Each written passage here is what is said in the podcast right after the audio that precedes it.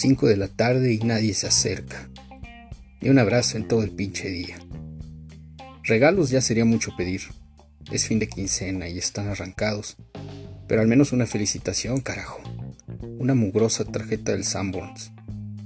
Total egresos mayo-diciembre, 361 mil pesos. Más intereses moratorios por cartera vencida, 394 mil 518 coqueteando sin perder el decoro. Apenas se permite un discreto balanceo de caderas. Blanquestela sortea los escritorios de Bautista y Cáceres. ¡Qué buena está! Pero no debería venir a trabajar con esa minifalda tan entallada. Nadie como ella para humanizar el ambiente de trabajo. Adoctrinada por los manuales de superación personal, cree que somos una gran familia y lleva un registro con las fechas de cumpleaños de todos los empleados incluyendo al personal de limpieza. Por iniciativa propia organiza las colectas para comprar el pastel, lo adorna con el nombre del festejado y congrega a la gente de piso en piso para cantarle las mañanitas. No me puede fallar. Soy su amigo y le caigo bien. Pero Blanquestela pasa de largo sin voltear hacia mi escritorio. Me decepcionas, chula. ¿A poco no estoy en tu agenda? Ingresos acumulados en el primer trimestre del año, 546 mil pesos. Menos cuotas del Seguro Social, 79.810. A otros hasta les hacen comida en algún restaurante con mariachis y todo. Claro, son los consentidos de la oficina, los simpáticos profesionales que hacen roncha con todo el mundo. Ahí está Cáceres, por ejemplo. Entró como auxiliar de contabilidad y nunca pasará de ahí, porque es huevón inmenso como él solo. Pero ni hablar, el pendejo tiene carisma. Hay que verlo contando chistes en el cuartito de la cafetera, rodeado de secretarias, mientras los teléfonos repiquetean sin que ninguna se digne ir a contestar. Cuánto lo admiran y cómo se ríen de sus tarugadas. Hasta Blanquita debe estar loca por él. Así pasaba en la secundaria. Siempre había un gracioso reprobado en todas las materias, pero con un talento especial para dominar a la gente, que era el verdadero líder de la clase, por encima de los mataditos como yo, encargados de imponer el orden y la disciplina. Luna, siéntate en tu lugar. Te voy a poner otra cruz en el pizarrón. Ya te vi dándole un zape a Reyes Retana. A la próxima te bajo un punto en conducta. ¿Quién me puso este chicle en la silla? ¿Quién fue? Igual que ahora. Exactamente igual. No hay mucha diferencia entre un jefe de grupo y un subgerente de recursos humanos. El mismo papel de gendarme, de capataz que le da la espalda a la diversión para obligar a los demás a cumplir un deber insufrible. Antes les descontaba puntos, ahora días de sueldo. Por eso nadie viene a felicitarme, se están vengando. A lo mejor he sido muy estricto con el personal. Pero Blanquestela me dijo el otro día en el elevador, cuando estoy a solas con ella me sudan las manos, que yo era súper buena onda comparado con el subgerente anterior. A mí, un sotaco de pelo grasiento que no dejaba comer a los empleados en horas hábiles y hasta les tomaba el tiempo cuando iban al baño. ¿Lo diría para congraciarse conmigo? ¿Para que no le ponga multas por sus retardos? Total de ventas enero-junio 345 mil pesos, menos 15% de IVA y 2% del activo fijo 292 mil 317. Muy bueno para los números, eso sí. Nunca doy motivo de queja. Conmigo las cuentas siempre están al centavo. Pero nadie te lo agradece. Ni los gerentes que revisan los balances.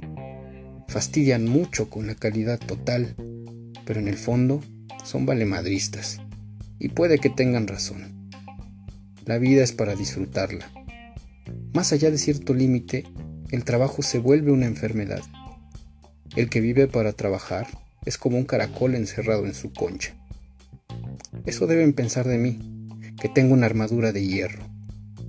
Cuando algún compañero me hace plática a la hora del café, le respondo con evasivas, o de plano lo dejo con la palabra en la boca, aunque esté deseando una distracción. Buenos días, Guillermo. ¿Cómo te fue en los pronósticos deportivos? Lo de siempre, mano. Le fallé a la mitad, respondo. Y en vez de continuar la charla como exigen las reglas de urbanidad, en vez de preguntarle cómo va el embarazo de su mujer o comentar los goles del domingo, me siento amenazado por su gentileza y vuelvo los ojos a la computadora, la extensión de mi alma donde estoy a salvo de intrusos.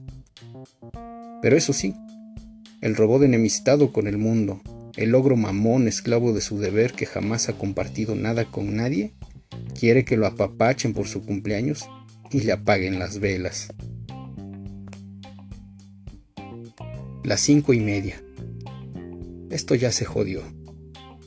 Bautista se frota los ojos y bosteza con amargura mirando a la calle, como un mono enjaulado en un laboratorio. Ya le anda por salir. Él sí disfruta su tiempo libre. Una vez lo acompañé a la Vía Láctea, la cantina de aquí a la vuelta.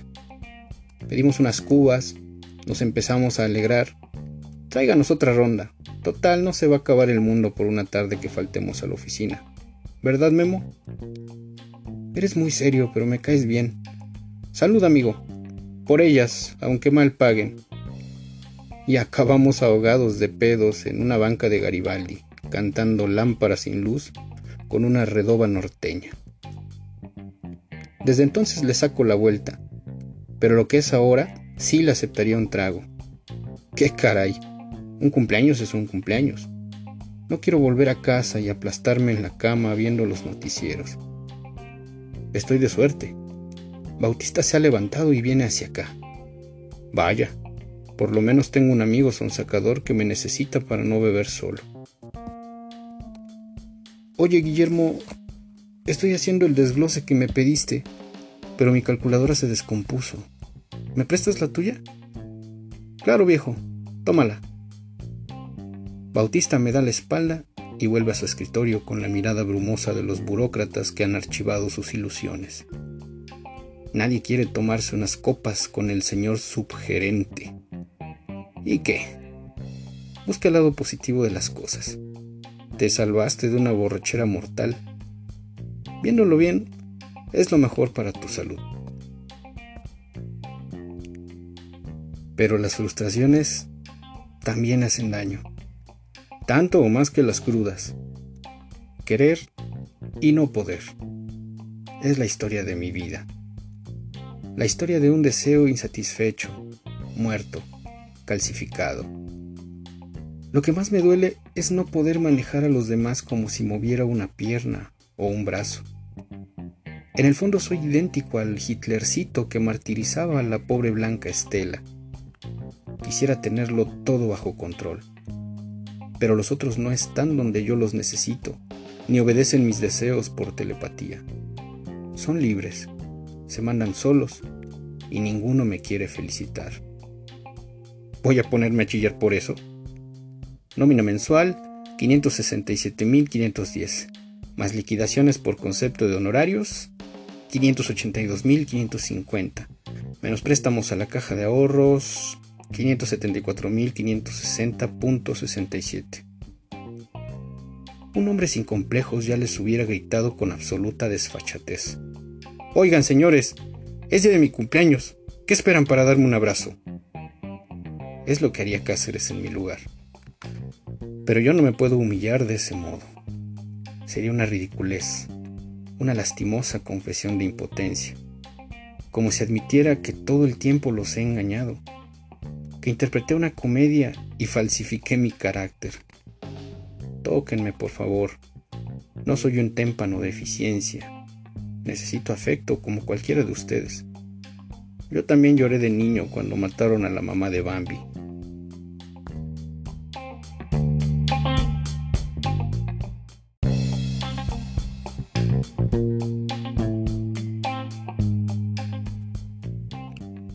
Así quisieran verme, rendido a sus pies, pero nunca les daré el gusto de implorar la atención que merezco por derecho propio.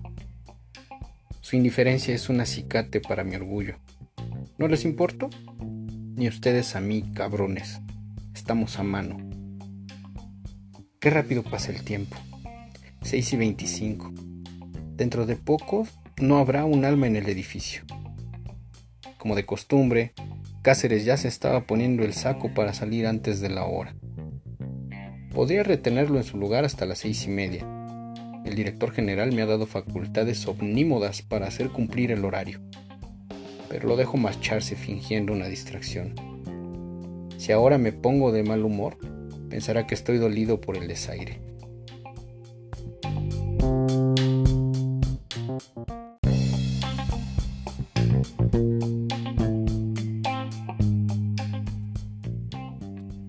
Bautista me devuelve la calculadora y se despide con un mecánico hasta luego. Hasta Blanca Estela se ha empezado a polvear la nariz. ¿Tendrá cita con un galán? Demasiado maquillaje para su edad. Ya se lo dije una vez. Usted se vería más guapa con la cara lavada. Pero no me hizo caso. ¿Y si le invito un trago? No necesito hablarle de mi cumpleaños ni caer en lamentaciones patéticas. Simplemente la llevo a un bar elegante y me le declaro. ¿Sabe qué, Blanquita? Pienso mucho en usted. Tengo intenciones serias. No fumo ni bebo en exceso.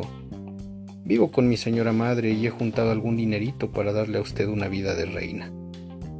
Pero el pinche Cáceres la espera en el elevador, deteniendo la puerta muy comedido. Y ella corre a su encuentro sin terminar de polvearse la cara. Lo que sospechaba. Esos dos están enculados. No será la primera vez que Cáceres engaña a su esposa. Y Blanca debe tener varios quelites, uno para cada día de la semana. Dicen que el jefe de costos también se le está cogiendo y ella le sacó dinero para su Volkswagen. Antes no lo creía. Calumnias, pensaba. Ahora creo lo peor de cualquiera.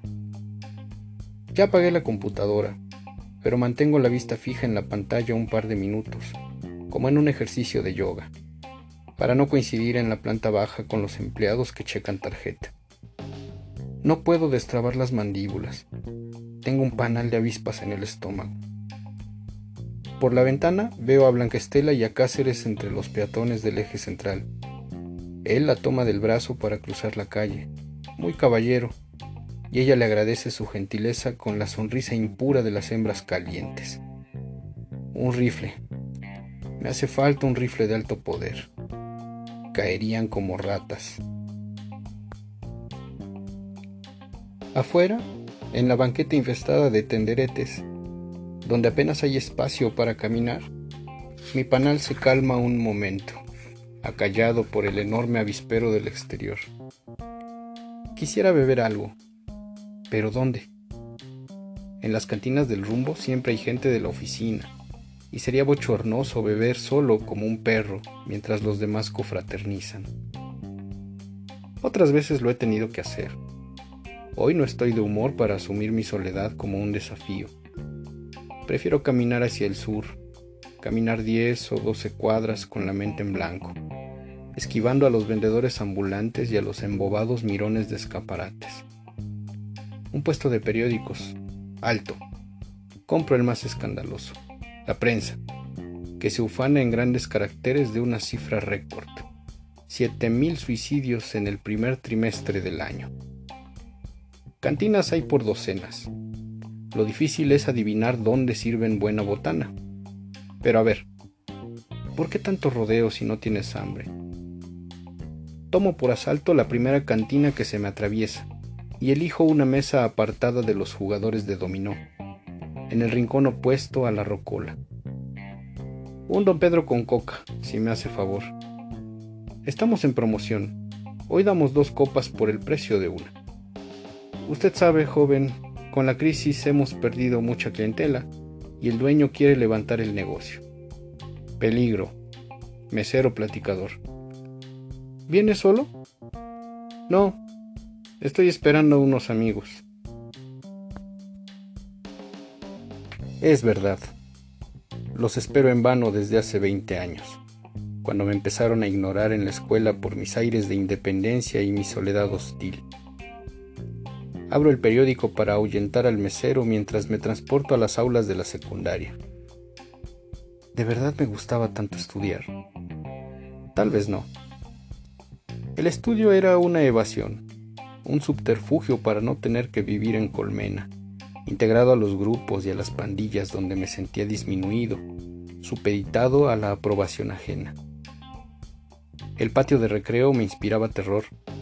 Era un coliseo romano donde había que ser un gandalla para imponer respeto. Zapes, calzón, piquetes de culo, préstame a tu hermana, la que traigo de campana, en el salón había reglas claras y no necesitaba caerle bien a ningún imbécil. Todo dependía de mi propio esfuerzo. 10 en química, 10 en español, 10 en geografía. Primer lugar de la clase. Medallas, diplomas, visita a los pinos para saludar de mano al primer mandatario. Son ustedes el orgullo de México la generación que habrá de llevar a nuestro país por la senda del progreso y el bienestar. Luna, el encajoso campeón de atletismo, presionándome con sus ruegos imperativos. ¿Me das chance de copiarte en el examen? No. ¿Qué tal si nos ve el profesor? Ándale, ¿qué te cuesta? Está bien, mentía pero a la hora del examen me cubría los flancos para impedirle ver mis respuestas. Pinche matado ojete, ojalá te pudras. Un empujón y mi torta en el suelo, nadando en un charco de agua aceitosa. Le sacaron el mole a Memo, jaja, lo que tiene de machetero lo tiene de puto. La cuba con brandy está bien cargada, pero es tan dulce que ni siquiera raspa en la garganta. Voy por el segundo vaso y me siento abrigado, seráfico, invulnerable. En vez de querer anular el pasado, debería sentirme orgulloso de haberme distinguido de los demás, hasta convertirme en un apestado. ¿No es el destino natural de toda persona sobresaliente? El amor propio como tabla de salvación, grandeza del héroe solitario que se impone a la adversidad, fanfarrias de honor magna cum laude.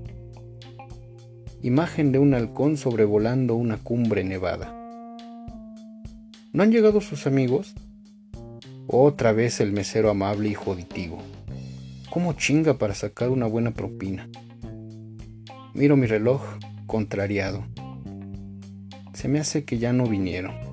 ¿Le traigo las otras? No, mejor deme la cuenta. Voy a buscarlos en otra cantina. Las sillas reservadas para mis amigos imaginarios me contemplan con sorna, pero no estoy vencido, ni siquiera triste. La soledad ahora me parece un contratiempo fácil de remediar. Puedo ir a buscar a Bautista a la Vía Láctea. No sería raro que Blanca Estela y Cáceres estén echando la copa con él. Saboreo con delectación el resto de mi don Pedro. Ya es hora de vencer mis complejos y agarrar la vida como viene.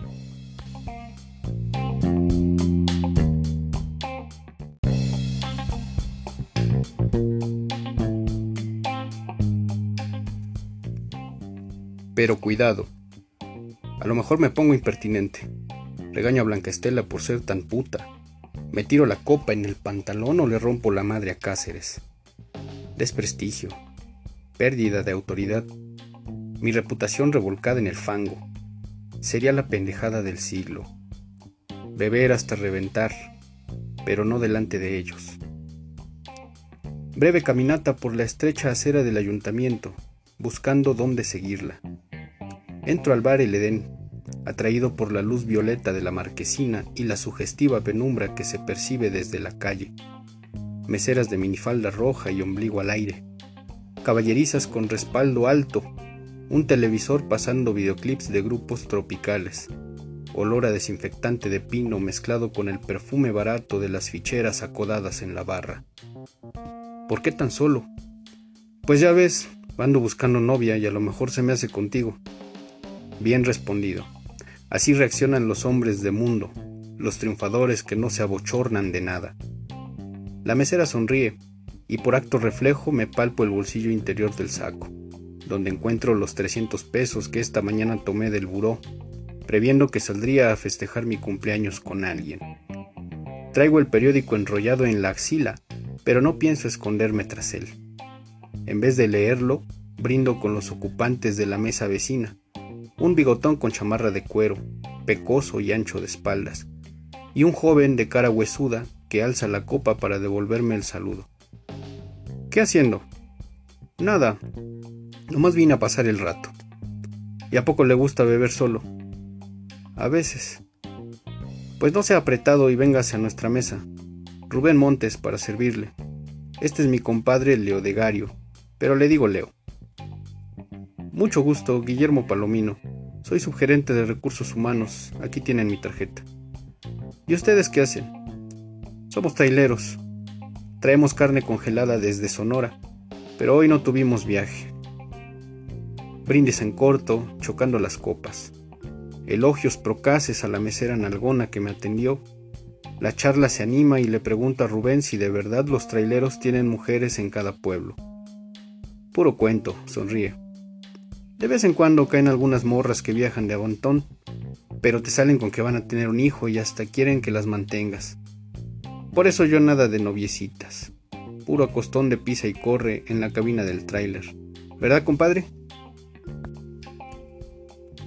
Mi acoplamiento con los traileros es instantáneo y perfecto. Son mi flota, la que había buscado toda la vida. Pedimos una botella de Don Pedro. Charla futbolera, tajantes opiniones sobre corrupción, finanzas y política nacional priistas, panistas, perredistas, todos son la misma mierda. Leodegario habla de su tierra, el Valle del Yaqui, donde su familia cultiva sorgo. Qué formidable descanso abdicar por un momento del yo, fundirte con los demás en una familia compacta, donde los otros piensan y hablan por ti. Rubén propone que llamemos a unas chamacas. Acepto encantado, y me siento en las piernas a la mesera de nalgas paradas, que se llama Anilú. Para mí un vermut, por favor. Yo, un chartreuse. ¿Y tú, mi reina? Un ruso blanco. Anilú quiere todo conmigo y me soba la verga con el dorso de la mano. Piensa en otra cosa, no te vayas a venir en el pantalón. ¿Saben cuál es la nueva prueba para detectar el SIDA? Te agachas, miras por el arco de tus piernas y si tienes cuatro huevos detrás quiere decir que ya te pegaron el virus. Ja ja ja. Me animo a contarles el chiste del piloto gallego que aterriza en el aeropuerto dando un enfrenón y comenta a su compañero. ¿Te fijaste qué pista tan corta? Sí, dice el otro, pero está bien ancha. Éxito arrollador. Carcajadas de Leodegario. Su fichera se atraganta y le tiene que dar un sorbo de Coca-Cola. Ya se va a acabar la botella. ¿Pedimos otra? ¿Cómo no? Para luego es tarde. Siento que la mesa empieza a despegarse del suelo como un objeto con vida propia. Señoras y señores, hagan favor de guardar silencio. Quiero hacer de su amable conocimiento que hoy es mi cumpleaños. ¿Te cae de madre? se sorprende Rubén. Por Dios que sí. Mira nomás que calladito te lo tenías. ¿Y cuántos cumples? 38. Venga para acá ese trío. Pinche Memo, te quiero como un hermano. Estas son las mañanitas que cantaba el rey David. Ronda de abrazos. Leodegario me deshace la espalda con sus recias palmadas. Fajecito sabroso con Anilú, que se ha bebido cuatro rusos blancos y siga igual de sobria. ¿Estará tomando agua pintada? Algo en mi cabeza rebota como un balín. Tengo náusea, pero no quiero desprenderme de la gran familia que hemos formado. Rubén y Leo se levantan a bailar que no quede huella, con sus respectivas ficheras. Para no romper la unidad del grupo, yo también me paro a bailar y trato de seguir a Anilú en sus alocados giros. Mal hecho. Con la sacudida se me bajó la presión y empiezo a sudar frío. Con permiso, chula.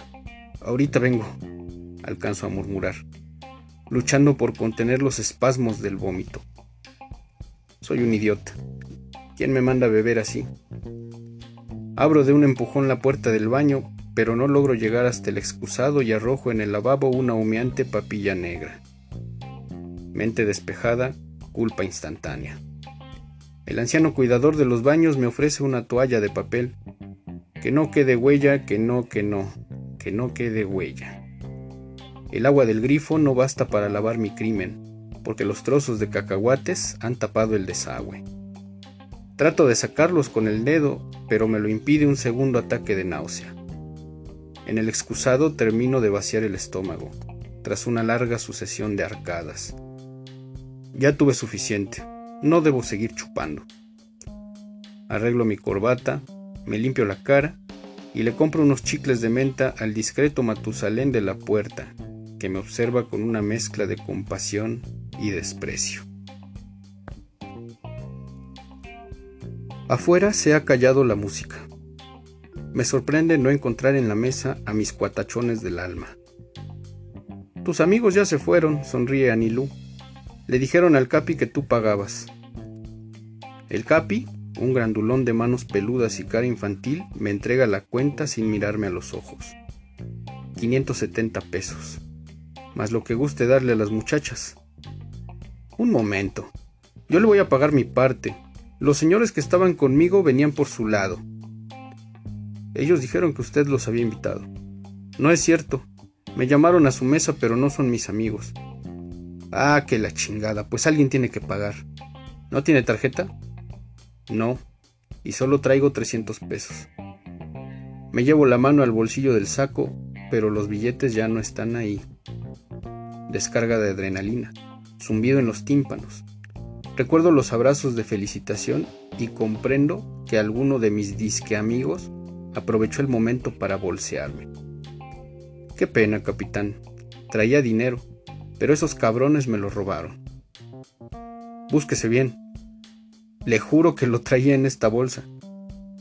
El capi me esculca el saco y los pantalones, resoplando por la nariz en señal de que ya le colmé la paciencia. Pues a ver cómo le haces, me empuja contra la pared pero de aquí no se va sin pagar. Óigame, no merezco ese trato. Ah, ¿no? Pues ¿quién te crees, pendejo? Rodillazo a los huevos, acompañado por un golpe de karate en la nuca. Oscuro total. Doblado por el dolor, recibo una andanada de puñetazos en las costillas. En medio de la madriza, solo alcanzo a vislumbrar en rápidos flashazos la cara del capitán, traslapada con otra cara igualmente odiosa la del fortachón Luna, mi antiguo verdugo escolar. No sé cuál de los dos me patea los riñones, ni quién me arrastra por los cabellos hasta la puerta del bar. Un empellón violento y caigo de narices en la banqueta, donde Anilú me clava un tacón puntiagudo en el bajo vientre. Esto va por mi cuenta, pinche naco jodido. Después de esperar un momento ovillado contra un arriate, por temor a una nueva andanada de golpes, me sacudo el polvo del traje y compruebo que no tengo ningún hueso roto, aunque estoy chorreando sangre por la nariz. 38 años, 570 pesos, 7000 suicidios en el primer semestre del año. Ya estoy haciendo números otra vez. De vuelta a la cerrazón aritmética, donde ninguna palabra amistosa puede horadar mi coraza de puercoespín. Así me siento mejor, incomunicado por una cortina de cifras. Para un tipo como yo, el lenguaje es enteramente superfluo. Mi pañuelo no puede contener la hemorragia y voy dejando por la acera un hilito de sangre. Feliz cumpleaños. Happy birthday to me. Tan amigables que parecían. Gente franca y sencilla del norte a lo mejor ni traileros eran y estaban coludidos con la gente del bar. Una señora me ve con recelo y se cambia de acera. Cretina de mierda. Ahora resulta que el delincuente soy yo. ¿Pero dónde? Diez en química, más 60 patadas en los riñones, menos 300 pesos robados, igual a cero amigos.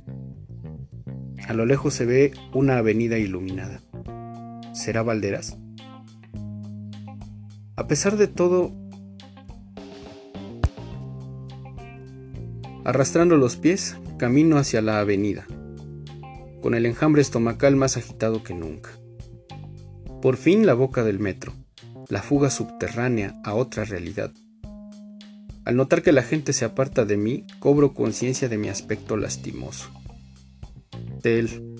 No tuve pastel. Repentina y absurda tristeza por no haber apagado las velas, mezclada con un desprecio infinito a la muchedumbre de pasajeros que atiborra el andén. Reces, agachados, rebaño apestoso. De ahora en adelante voy a ser un hijo de puta con todo el mundo, empezando por los empleados de la oficina. Ya estuvo bueno de solapar huevones. Al primero que acumulamos de caja chica. Y cuando Blanca Estela venga a cobrar el adelanto de su prima vacacional, le voy a dar largas. No tengo autorización de la gerencia. Le faltó un papel del Seguro Social. La computadora borró su nombre de la nómina. En plena ebriedad vengativa, empiezo a chillar de tristeza. ¿Pero qué estoy pensando? Jamás trataría de ese modo a ningún compañero. Todavía no aplasto a nadie y ya me arrepentí de haberlos humillado en el pensamiento. Temor a una vez. La posibilidad de convertirme en un gran ojete no es tan remota. Sería la consecuencia lógica de haber recibido una bofetada tras otra por cada intento de abrirme hacia los demás. Por doquiera que voy se apagan las luces a mi alrededor.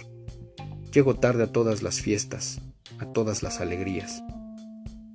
Ni siquiera tengo bajas pasiones, más bien soy un árbol petrificado. El temblor de las vías anuncia la llegada del tren. Por lo menos abandonar la pelea con un gesto arrogante, que ponga la carne de gallina a mis golpeadores de ayer y hoy. Ten huevos, un paso al frente y se acaba todo la luz, el anaranjado fulgor de la muerte. 38 años, 456 meses, 13.870 días. Hay un saldo negativo en su cuenta corriente. Que no quede huella. Dos horas después, el licenciado Juan Manuel Tames, supervisor de seguridad y vigilancia de la estación Valderas, Llegó a la dirección anotada en los documentos del Oxiso. Bolívar 365, Departamento 203, Colonia Asturias, para notificar a sus familiares de la tragedia. Llevaba los efectos personales del suicida en una bolsa de plástico y una... Subió al segundo piso y tocó varias veces con los nudillos de la puerta del 203. Alguien le abrió sin preguntar quién era y dejó la puerta entornada como en las películas de terror. Tames vaciló un momento. Adentro estaba oscuro y no sabía si entrar o no. Finalmente se decidió a empujar la puerta. Luz intensa, música a todo volumen, serpentinas a quemarropa. La madre del difunto una anciana de lentes bifocales y precipitó hacia él con una enorme tarta de fresa. El supervisor tuvo que apartarla con suavidad. Decepcionados, Bautista y Cáceres dejaron caer una pancarta con el lema Felicidades Memo. ¿Usted es amigo de Guillermo? le preguntó Blanca Estela, preocupada por la tardanza del festejado. Se había quitado la plasta de maquillaje y estaba más guapa que nunca.